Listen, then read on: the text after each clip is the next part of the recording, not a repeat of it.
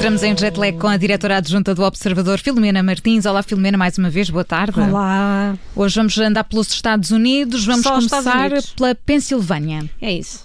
E não sei o número da Pensilvânia, tu sabes? De cor? Não. Não, não é, de- não é deste tempo, não é deste tempo. Havia uma canção famosa na Filipa. Olha, vamos começar na Pensilvânia. Spoiler alert. Vamos começar com uma história muito bonita, mas também muito triste. Porque um homem com Alzheimer esqueceu-se que era casado e pediu à mulher que se queria casar com ele outra vez. Se calhar eh, passaram também muitos, muitos anos juntos, não é? Não, eles só estão Não? casados há 12 anos. Ok. Ele começou a sofrer de Alzheimer precoce há 13, ele tem agora 56. Conheceram-se quando eram vizinhos e ambos casados, mas depois ele mudou-se para o Connecticut e estiveram mais de um ano sem falar. Quando se reencontraram, estavam ambos separados e mantiveram então uma relação à distância de oito anos, até todos os filhos de ambos entrarem na faculdade.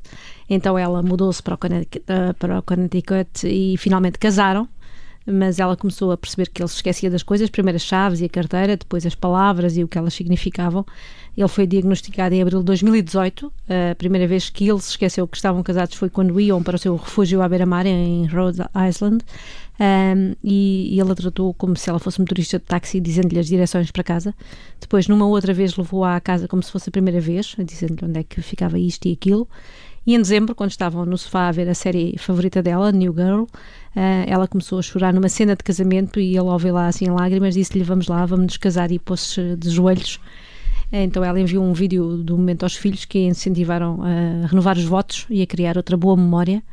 E eles casaram, voltaram ao altar a 26 de abril, com a ajuda de um especialista em demência. Lindíssimo. Ah, não é justo começar e a assim o jet lag. o Alzheimer, não. Não, assim Não, um Alzheimer não não, leva, humor, não é? leva a melhor. Não leva a melhor. Sobre o amor. Vamos Pronto. passar para o Michigan. Portanto, vamos mudar de estado. Olha, eh, vamos para coisas mais, mais ricas, mais luxuosas, porque com a pandemia nunca houve tantos milionários na história. Uma em cada 100 pessoas no mundo já tem mais de um milhão de euros, não está nenhum nesta sala? Não. De certeza, não, não. sei. Não, não, não. sei, Não. vocês digam alguma coisa, não é aqui deste lado. As empresas de luxo não têm mãos a medir para criar produtos para estes novos potenciais clientes. O último é o maior super iate do mundo, que tem 39 camarotes, cada um pode ser comprado por 9 milhões e meio de euros. E e qualquer pessoa pode comprar? Quando tiveres dinheiro no bolso, força, avança. Não, não vai dar, não vai Não dar. vai dar. O barco tem Para 220 já. metros, ainda está a ser construído, só vai começar a navegar em 2024. Será assim uma espécie de cidade flutuante que custará a construir 500 milhões de euros. Tem seis cobertas, heliporto, ginásio, piscina, um clube náutico, diferentes restaurantes e o que interessa agora, uma garrafeira com capacidade para 100 mil garrafas de vinho.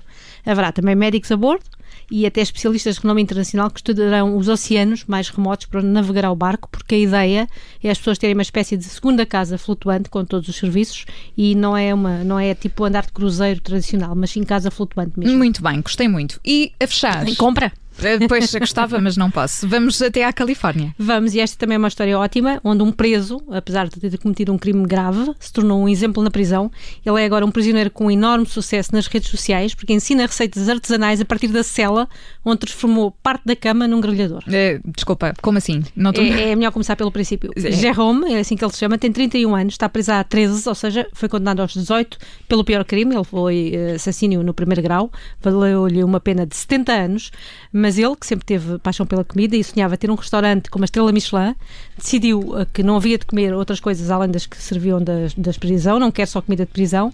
Então, com a base elétrica, que era parte da sua cama metálica na cela, fez uma espécie de placa grelhadora, onde cozinha vários alimentos, criou uma conta no TikTok para mostrar o que faz aos seguidores, que nunca pararam mais de, de- de chegar e de aumentar, já são 325 mil, e como é tudo autorizado pela prisão, os únicos alimentos que pode usar são, nos menus que ele faz, são os que vêm embalados, cria tacos, hambúrgueres e burritos, como se fosse um chefe, e quando falta algum ingrediente, ou pede a um companheiro, porque eles muitos podem usar ingredientes eh, da culinária, ou usa-os da própria cozinha da prisão.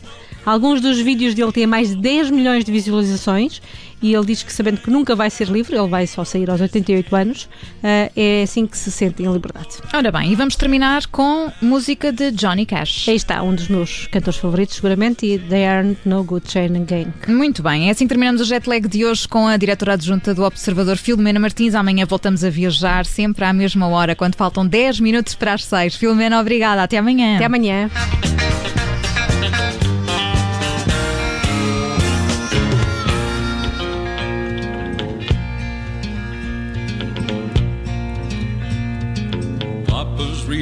Yesterday's made. Wishing that the hay was all made.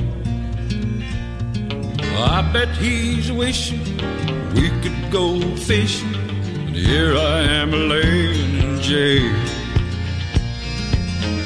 Well, Papa, don't you worry about it none now. Everything's gonna be all right, Papa.